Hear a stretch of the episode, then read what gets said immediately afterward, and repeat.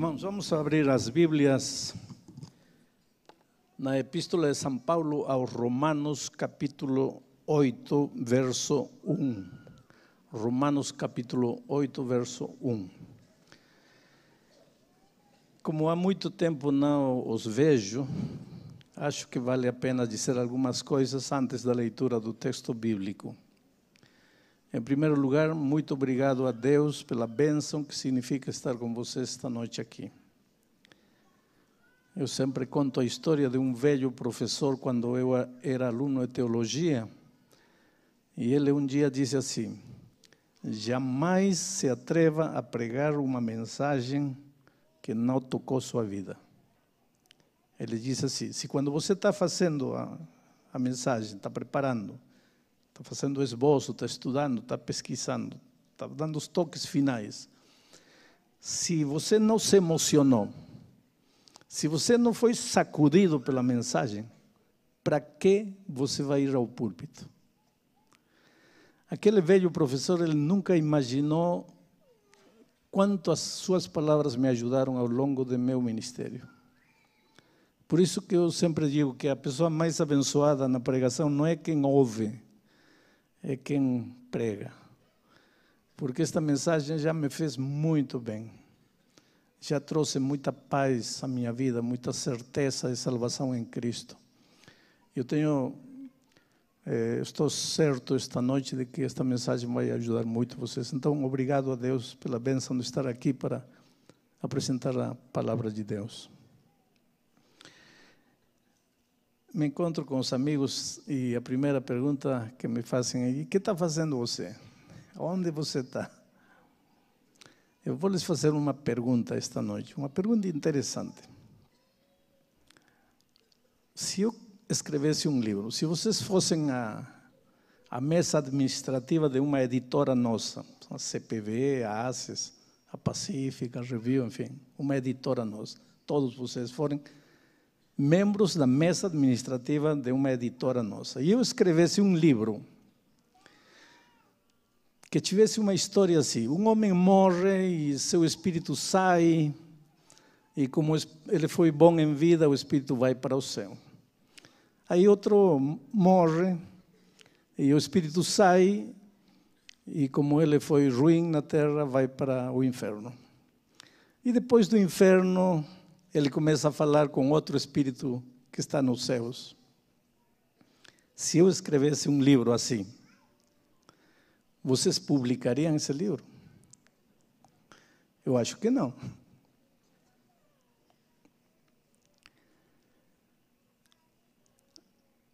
Mas na Bíblia tem uma história assim.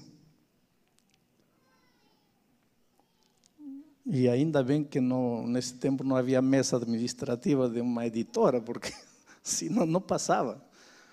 E a editora não estaria errada, está certo, como vai colocar uma história fantasiosa dessas? Sabe que a Igreja Mundial está empenhada em distribuir livros, milhões e milhões e milhões de livros. E tem valor esses livros. Esta tarde eu fui cortar o cabelo, porque, embora vocês não acreditem, eu também corto o cabelo de vez em quando. Eu fui comprar, eh, cortar o cabelo e aí na, na barbearia encontrei um livro nosso, o livro missionário do ano. E perguntei para o rapaz, quem te deu? Ah, disse, uma moça trouxe, está aí. Então a igreja distribui milhares e milhões e milhões de livros. Mas quem lê um livro religioso? Quem de alguma maneira tem interesse em, em assuntos religiosos, ou pelo menos, na melhor das hipóteses, quem não tem preconceito contra a religião. Mas o ateu, o agnóstico, o racionalista, esse vai ler religião? Jamais. Como vamos evangelizar essas pessoas? Se elas não querem saber nada de religião. Como vamos a chegar a essas pessoas? Por isso que Jesus era um grande mestre, sabe?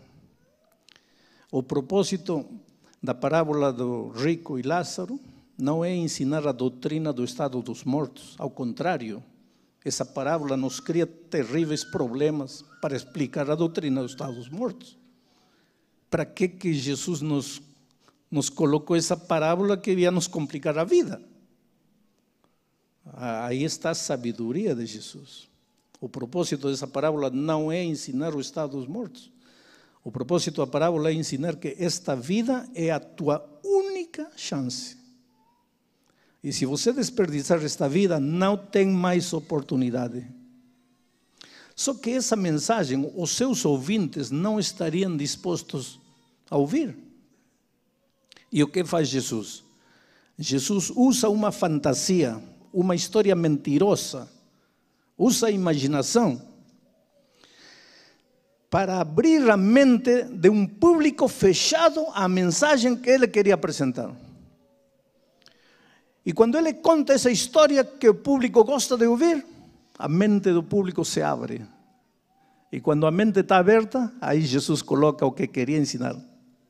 Esta vida é tua única chance.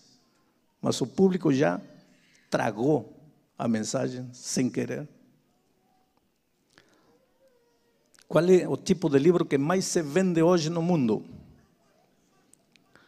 Romance no aeroporto, no avião, na rua, no parque. Veja o que, que o povo lê: romance, romance, romance. Tanto assim que os autores do romance são os que ganham o prêmio Nobel de Literatura. Você nunca verá ganhar um prêmio Nobel de Literatura a um escritor de autoajuda ou de religião, ou de história ou de geografia. Romance, sim. 70% dos livros que se vendem no mundo são romances. Entra na livraria, vê, romance, romance, romance, romance. Todo mundo lendo romance. Por que não escrever um romance? Do grande conflito entre Cristo e Satanás, desde os céus na terra até a volta de Cristo.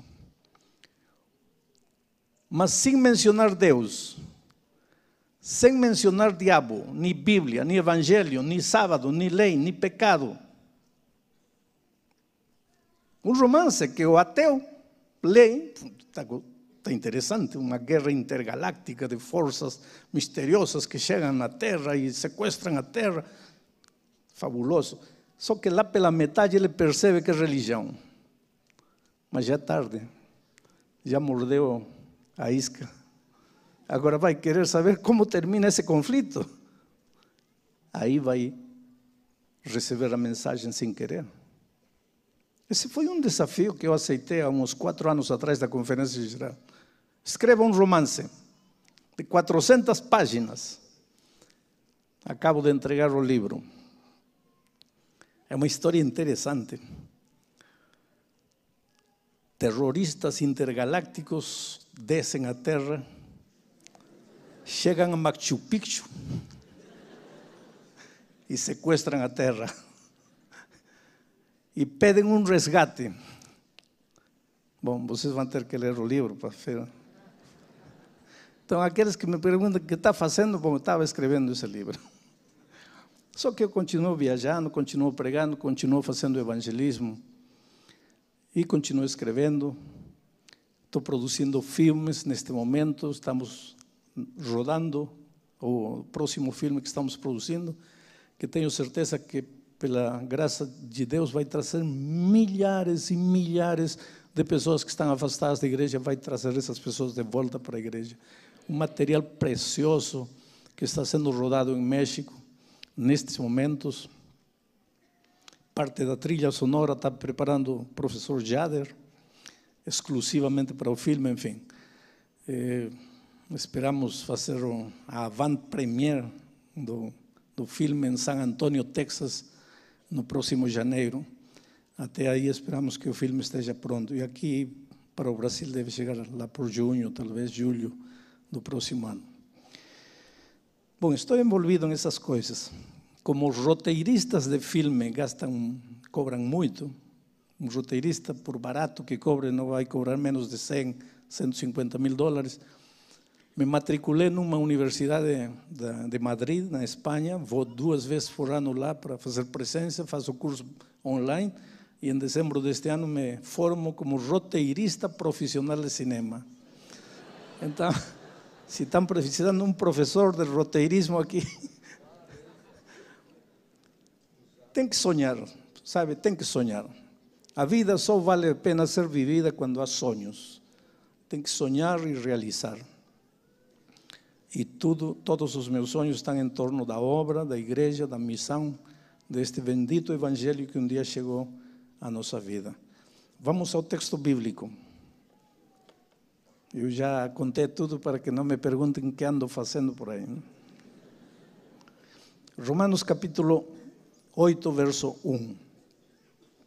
Agora, pois, já nenhuma condenação há para aqueles que estão em Cristo Jesus. Agora, queridos, para entender Romanos 8, primeiro temos que entender Romanos 7. Tem inclusive teólogos que acham que o capítulo 7 e o capítulo 8 deveriam ser um só capítulo. Porém, está separado em nossa Bíblia. Em Romanos 7 se apresenta a luta do cristão. Uma luta terrível.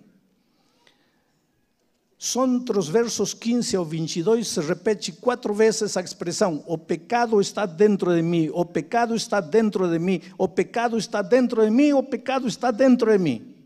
E quem fala isso é Paulo, o gigante Paulo,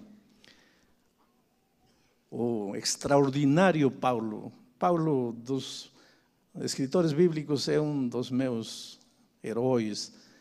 Eu admiro Paulo, eu estudo Paulo, eu analiso Paulo.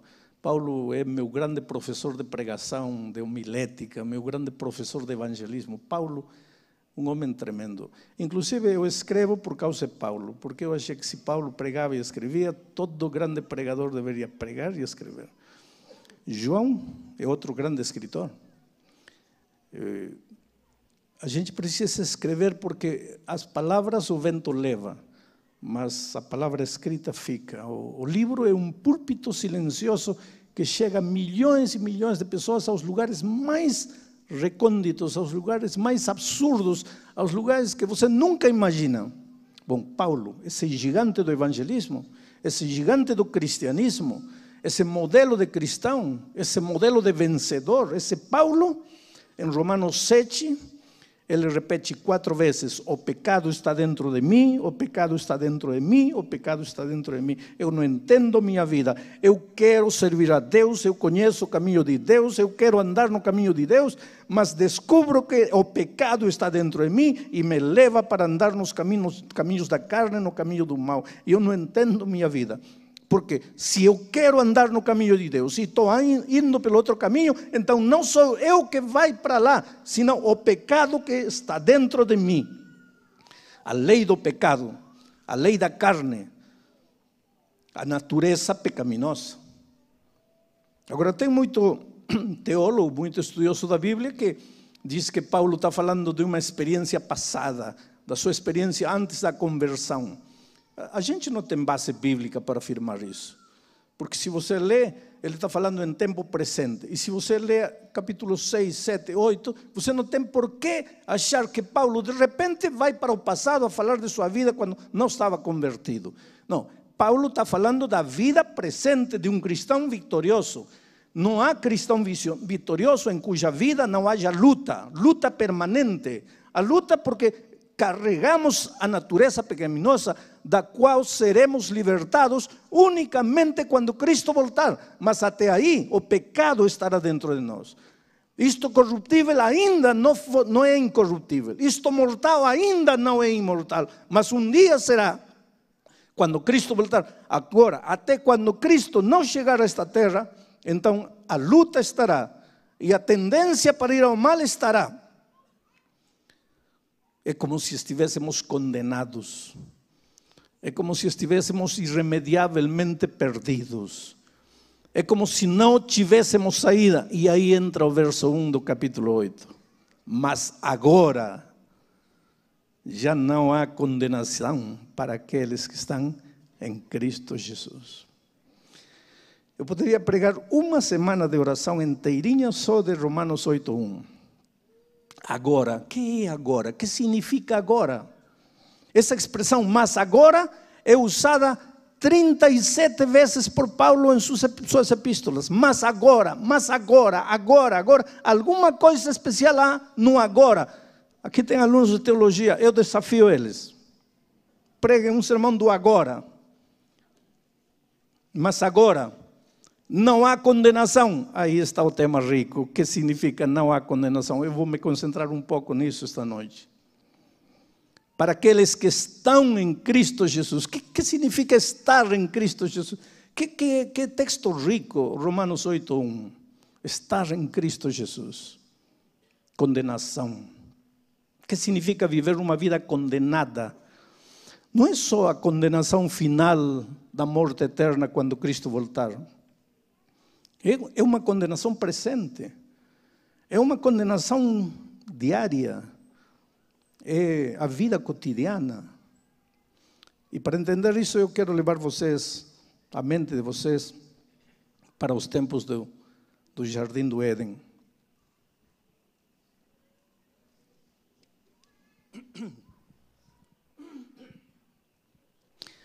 Deus criou Adão e Eva e lhes disse: Não podem tocar desta árvore porque o dia que dela tocarem, certamente morrerão. Adão e Eva tocaram. Agora vem a pergunta: morreram ou não morreram? Alguns dizem morreram. E se morreram, como é que nasceu Caim? E como nasceu Abel? Vou repetir a pergunta. Deus disse: Não tocareis desta árvore, porque o dia que tocarem, certamente morrereis eles tocaram. Morreram ou não morreram? Morreram, mas não morreram. Mas morreram. Aí que está o assunto, queridos. Eles entraram no terreno da condenação. Sim, nos Estados Unidos existe o que se chama o corredor da morte. O corredor da morte. Aqui no Brasil não existe pena de morte, mas nos Estados Unidos na maioria dos estados existe a pena de morte. Um assassino impiedoso pode ser condenado a pena de morte. E quando ele é condenado, quando o juiz sentencia e diz, você está condenado a pena de morte, começou a morrer. Porque uma vida condenada já não é vida. Que vida você vive a partir do momento que você sabe que vai morrer? Essa já não é vida. Como você sonha? Como você faz planos? Como você olha para o futuro? Que vida vive o condenado? Ele já está morto, está respirando, mas está morto. Ele já não tem vida. Agora é interessante, querido, que quando o Senhor Jesus Cristo nasceu, ele nasceu não como nós, porque nós nascemos para viver. Nós nascemos com expectativa de vida. De pequenos, nossos pais fazem planos para nós vivermos. E quando nós já chegamos a grandes, nós mesmos fazemos planos para viver. No plano de ninguém está a morte, ninguém planeja a morte, ninguém vive para morrer, embora todos morreremos um dia. Mas os seres humanos nascemos para viver, não para morrer. Com Jesus aconteceu tudo diferente. Ele nasceu para morrer. Cada dia ele se aproximava, não da vida, ele se aproximava da morte. Ele viveu uma vida condenada. Aos 12 anos disse a seus pais: Me convém estar nos negócios de meu pai. Que era esse negócio do pai? Era o destino, o futuro que ele esperava, o final, um final glorioso. Só que glorioso de humilhação e de morte e de sangue. Porque ele estava caminhando em direção da morte. Para nós, para que nós, condenados à morte, pudéssemos caminhar em direção da vida.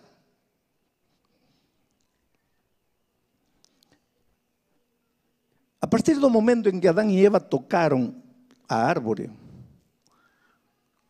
a vida deles já era morte.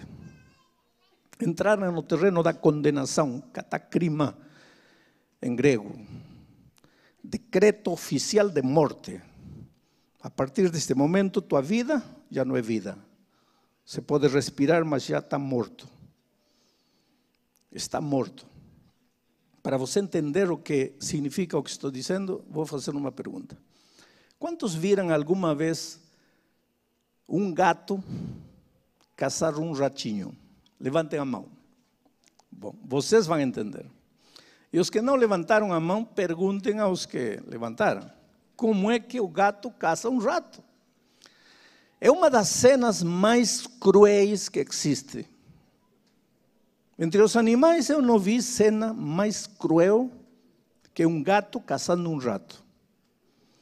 Porque é interessante a filosofia do gato, se os gatos têm filosofia.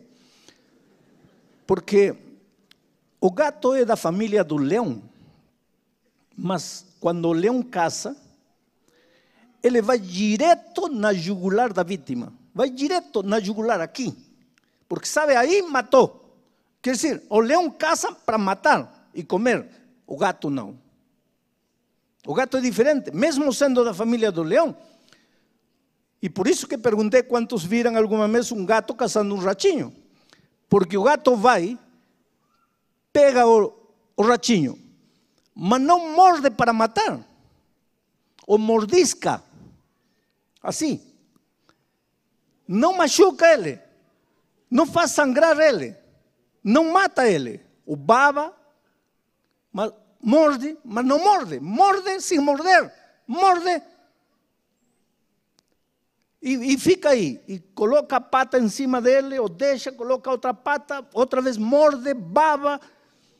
E fica dez minutos aí, o coitado do ratinho fica todo babado, grogue, que não sabe para onde ir. E pensa que está morto, mas não está morto. Depois que deixa o ratinho aí, sabe o que o gato faz? senta e olha para lá, mas com o rabo do olho está olhando para o rato. Aí depois de uns 10 minutos, esse ratinho todo babado, grogue, começa a reagir, começa a reagir, começa a reagir. E vê, e se pensasse, diria, graças a Deus, estou bem. E olha para o gato e o gato olhando para lá. Aí o ratinho dá um passo, olhando para o gato. Dá outro passo. O gato não se mexe. Outro passo, o gato não se mexe. Outro passo, aí o ratinho pensa, já estou livre.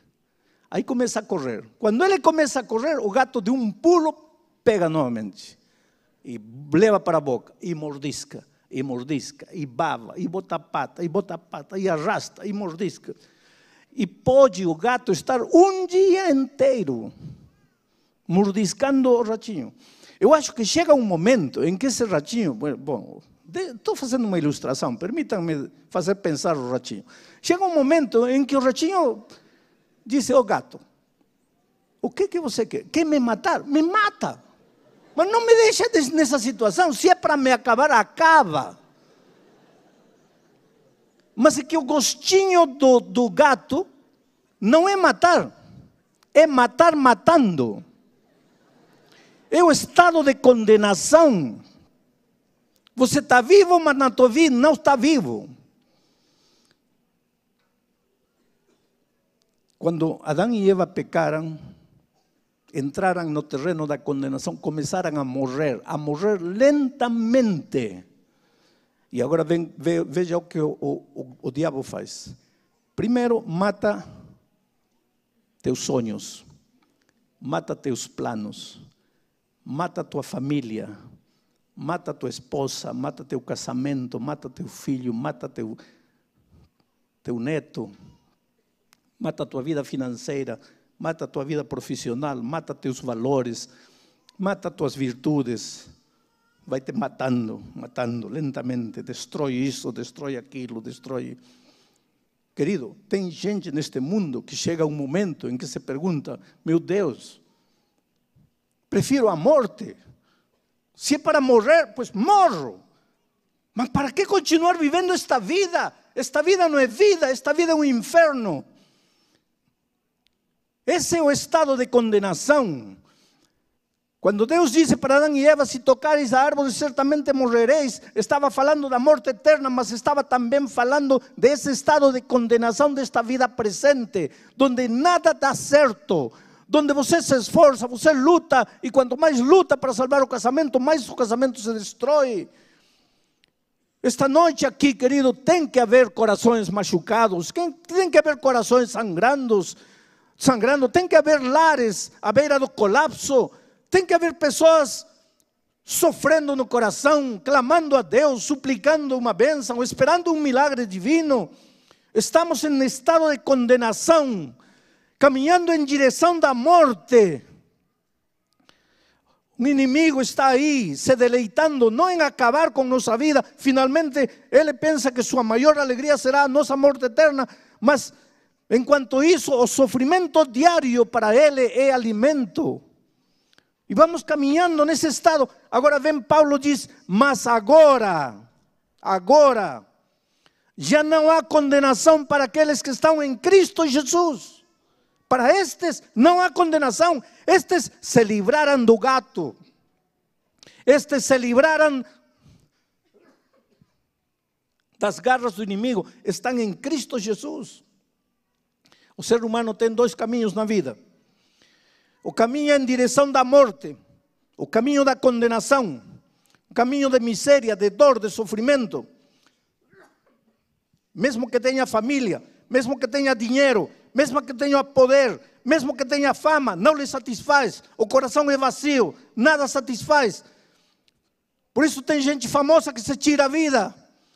Por isso tem gente rica, milionária que se mata. Este caminho de morte. Ou não tem nada, o tem, mas de nada te serve. Está caminhando em direção da morte, caminho de condenação. Ou então o caminho da vida, o caminho do espírito, contrário ao caminho da carne. Em Cristo Jesus, o caminho da graça, o caminho da fé, o caminho, o caminho da salvação. Você tem duas opções na vida. Outro dia eu estava pregando e uma senhora quando já estávamos chegando ao carro, nos alcançou, disse ao pastor que me estava acompanhando, pastor, deixe falar com o pastor Bulhão um pouco. Ele disse, pastor, só quero uma oração sua. Me entregou um papelzinho e disse, pastor, ore, eu acredito na sua oração. Eu, eu acho que o senhor orar, se o senhor orar, vai quebrar o trabalho de macumba que me fizeram. Que trabalho? Ela disse, pastor, eu tenho uma vizinha macumbeira. E um dia eu tendi no varal a roupa de meu marido e ela roubou uma roupa íntima de meu marido, fez um trabalho de macumba e agora meu marido está apaixonado pela macumbeira. E pastor, por favor, faça uma, uma oração para romper o poder da macumba.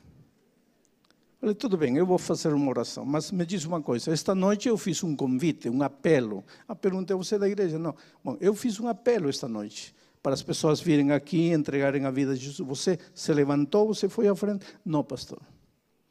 Falei, por que você não se levantou?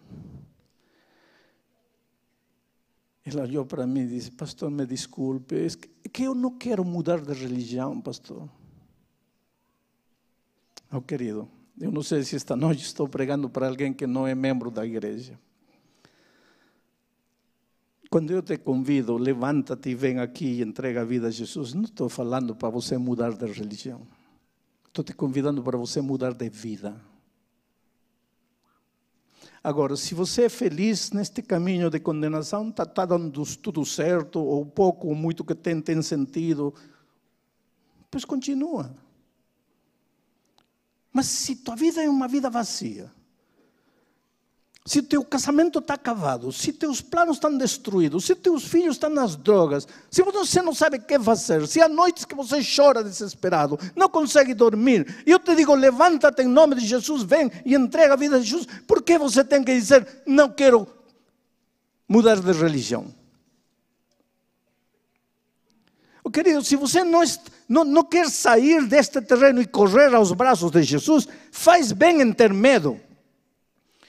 Não precisa só ter medo da macumba. Tenha medo da, da crise, tenha medo do desemprego, tenha medo do, do relâmpago, do trovão, de qualquer coisa, porque você está no terreno da carne, no terreno da condenação, no terreno da morte, no terreno do medo, no terreno do temor, da desconfiança, da falta de fé.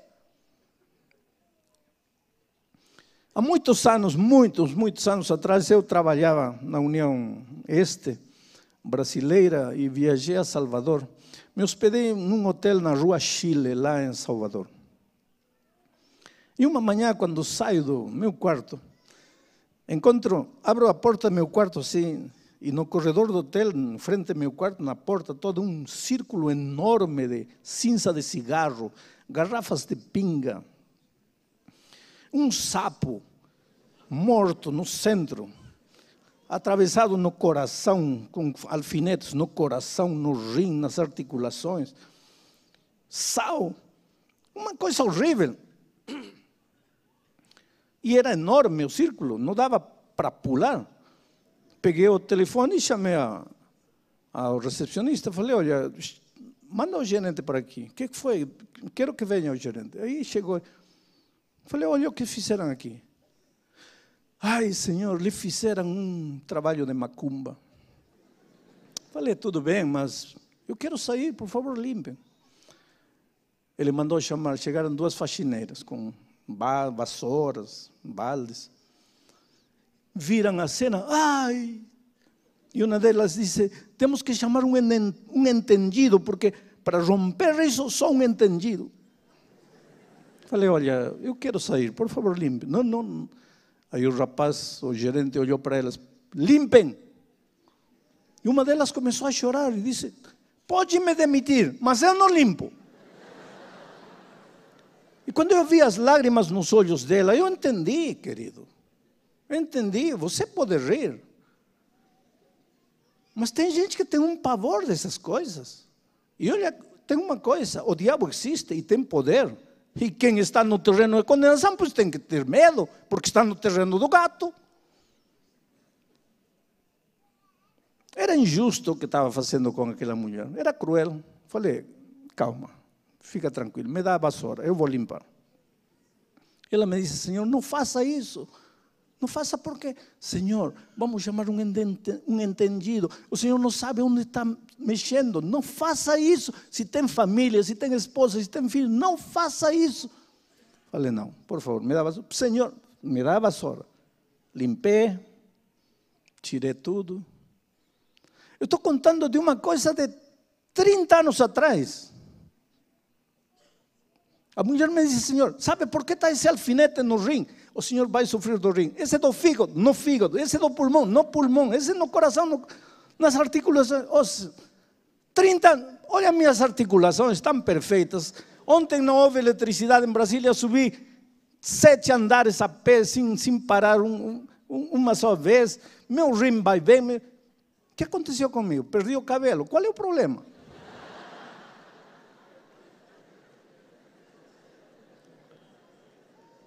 Agora, agora, disse Paulo, não há condenação para aquele que está em Cristo Jesus. Não há condenação. Oh querido, uma coisa é caminhar em direção da vida. A luta está presente.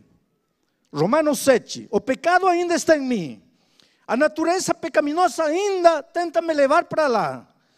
Muitas vezes gera em mim a sensação de que estou perdido. Mas não preciso prestar atenção. Vou em direção de Cristo Jesus. Vou estar nos braços de Jesus. E agora, nenhuma condenação há para aqueles que estão em Cristo Jesus.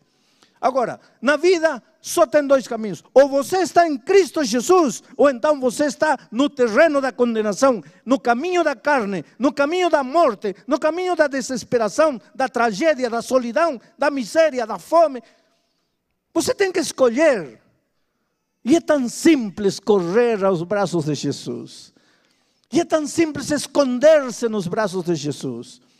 E é tão simples chorar aos pés de Jesus. E contar as tragédias da tua vida, as lutas, tuas quedas, chorar aos pés de Jesus. Ele está pronto a te levantar, a caminhar contigo até o final. Eu tinha 20 anos, talvez, 18, talvez. Na Argentina estava aparecendo um grande boxeador chamado Carlos Monzón. Teve um final triste, matou a esposa e finalmente acho que cometeu suicídio, alguma coisa assim. Carlos Monzón, campeão mundial do peso dele. Naquela época, estava aparecendo um outro grande eh, boxeador argentino chamado Guillermo Laceta. Guillermo Laceta foi, foi protagonista de, um, de uma luta trágica, porque no oitavo round ele nocauteou o rival. O rival caiu para trás, caiu de cérebro e não levantou mais. E quando o juiz percebeu que ele estava passando mal, começou a chamar auxílio. E quando Guillermo Laceta olhou o quadro, em lugar de se alegrar, começou a se desesperar e se agarrava a cabeça e chorava. E foi e abraçou o rival. Acontece que o rival era seu melhor amigo. E morreu. Eu me lembro da história, da notícia. Carlos Laceta desapareceu completamente do cenário esportivo da Argentina. Nunca mais ninguém soube da vida de Carlos Laceta. Eu cheguei terça-feira de Kansas City, estava nos Estados Unidos, pregando. No sábado, depois do almoço, estávamos num campestre. Um rapaz se aproxima de mim e disse: Pastor, poderia falar um pouco com o senhor? E ele disse assim, pastor, o senhor não sabe como me ajudaram os seus cassetes, os seus sermões. A minha vida é uma tragédia, pastor, foi uma tragédia. Eu, o Senhor às vezes prega com tanta paixão, com tanta emo, emoção de Jesus. E eu entendo, pastor, eu entendo toda essa emoção, toda essa paixão por Cristo. Eu entendo porque para mim Cristo é tudo. Porque se Cristo não tivesse aparecido na minha vida, pastor, eu já estaria morto, eu não existiria. Eu conheci Jesus na noite em que eu, eu ia tirar minha vida. Há muitos anos atrás. Eu fui boxeador profissional e numa luta eu matei meu melhor amigo. Perguntei: quem é você? Carlos. Carlos o quê? Carlos Laceta. Eu sei, eu conheço tua história. Sim, disse ele. O mundo todo se enterou do que eu fiz. Mas nunca ninguém soube o inferno que eu vivi depois daquele dia. Eu cada dia ia morrendo, pastor. Eu ia morrendo, morrendo. Comecei a beber, a beber, a beber. A bebida não podia pagar o peso da culpa e eu ia morrendo. Até que um dia decidi tirar minha vida. Havia um abismo um, lá na saída da cidade. Eu comecei a caminhar em direção para lá. E quando estou saindo da cidade, vejo uma tenda e bastante gente. Entrei na tenda. Tinha um pastor pregando. Estou falando de uma coisa de 40 anos atrás. Era o pastor Belvedere, fazendo uma campanha de evangelismo lá em Buenos Aires. Eu entrei. Ele pregou e pregou do perdão. E usou o texto de Romanos 8.1. Nenhuma condenação há para os que estão em Cristo Jesus. Pastor, aquele dia eu quase dei um grito em meio da pregação. quer dizer que não há condenação para mim. E como se o pastor lesse meus pensamentos, disse: É, não há. Mas se você estiver em Cristo Jesus. E como se ele continuasse lendo meus pensamentos, ele dizia: E agora você se pergunta: Que farei para estar em Cristo Jesus? E eu te digo: Levanta-te e vem. Vem aqui e entrega a vida a Jesus. Pastor, eu, como impulsado por uma mola, me levantei. E chorando quase a gritos, corri e entreguei minha vida a Jesus.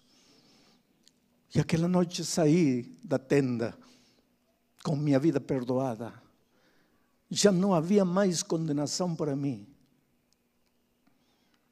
Anos depois eu emigrei para os Estados Unidos e conheci suas mensagens através de cassetes, comecei a ouvir. E aí minha visão do evangelho, do cristianismo, da paz em Cristo começou a crescer. Pastor, sou um homem feliz. Quando o Senhor prega daquela paixão por Cristo, às vezes eu olho assim para os lados e há pessoas que parece que não estão sentindo nada, mas eu sei o que o Senhor está falando porque eu sei o que é viver condenado.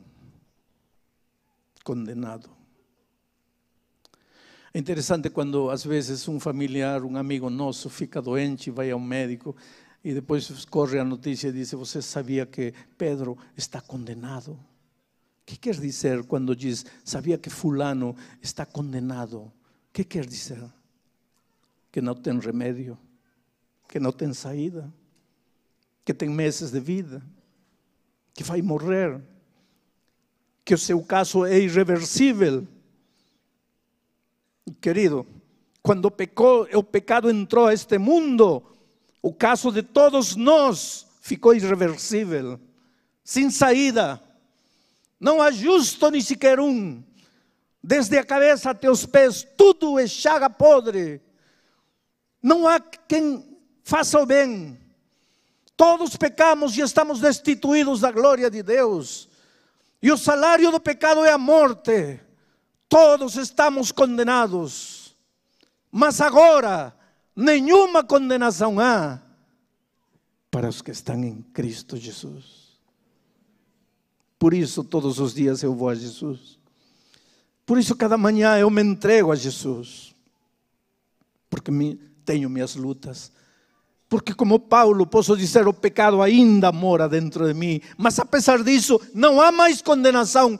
Por isso vou a Jesus, porque não há condenação para aqueles que estão em Cristo Jesus. Oh, querido, eu não sei quem é você, eu não sei como você vive, eu não sei as lutas que você enfrenta, eu não sei que correntes aprisionam você.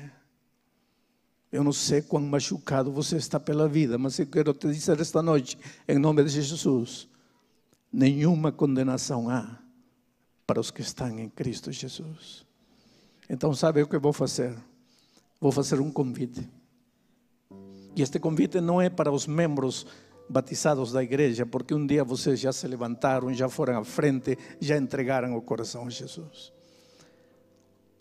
Este convite é para você, querido jovem que veio a estudar a este colégio, não vejo para mudar de religião, vejo para estudar. Mas você entende que a tua vida sem Cristo, você pode dizer que não, você pode gritar que não, mas a tua vida sem Cristo não tem sentido. Para você que é um vizinho do, do, do UNASP e chegou esta tarde aqui, e precisa entregar sua vida a Jesus e dizer: Senhor, te entrego meu coração, te entrego minha vida. Eu não quero mais viver no terreno da condenação, eu quero viver em, em Cristo. Sabe o que vou pedir para você? Que se levante e venha aqui e entregue sua vida a Jesus. Quem é a primeira pessoa que gostaria de se levantar esta noite e dizer: Senhor, te entrego meu coração, te entrego minha vida? Alguém tem que ser a primeira pessoa. Vem, vem cá. Glória a Deus por tua decisão. O Espírito de Deus vai se mover agora, vai se começar a mover e tocar os corações. Por favor, abra-se passo em meio da multidão e chegue aqui. Vou pedir ao quinteto que cante, porque enquanto o quinteto cantar, eu vou estar clamando a Deus em meu coração por você. Levante-se e venha. Por favor. Traga seu coração. Do céu, Venha aqui à frente, venha aqui adiante, aqui. Santo Aqui adiante, e glorioso Deus,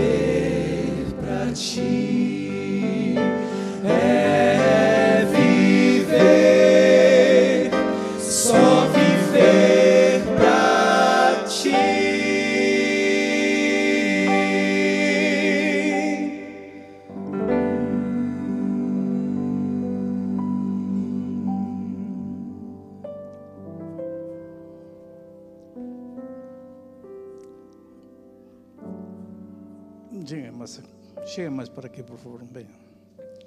Aproximem-se aqui. Quero ter vocês perto aqui. Quero falar de uma maneira especial com vocês esta noite. Venga, chega mais. Chega mais, vem, vem mais. Não tenha medo, não. Vejam, queridos. A decisão que vocês acabam de tomar é a mais linda e extraordinária decisão que um ser humano pode tomar. De repente, esta noite vocês não pensaram se levantar e vir, mas esta noite estão aqui, porque Deus tem um plano para vocês e vocês disseram sim. Eu vou orar por vocês agora, mas quero orar por vocês na minha vida pessoal também.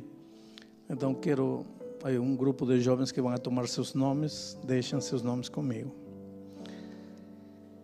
Não sei quantos sabem, mas eu tenho no mundo, espalhados pelo mundo, espalhadas pelo mundo, mais de duas mil pessoas em África, Ásia, Europa, as três Américas.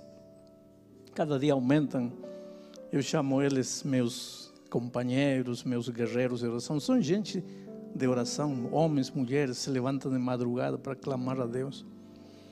Se vocês deixarem seu nome comigo, eu prometo que dentro de dois, três dias o seu nome vai estar com eles. Agora vocês já imaginaram quando duas mil pessoas no mundo em diferentes línguas, em diferentes países, orarem mencionando o nome de vocês diante de Deus, alguma coisa vai acontecer na vida de vocês. Então não saiam sem deixar seu nome comigo. Vamos orar.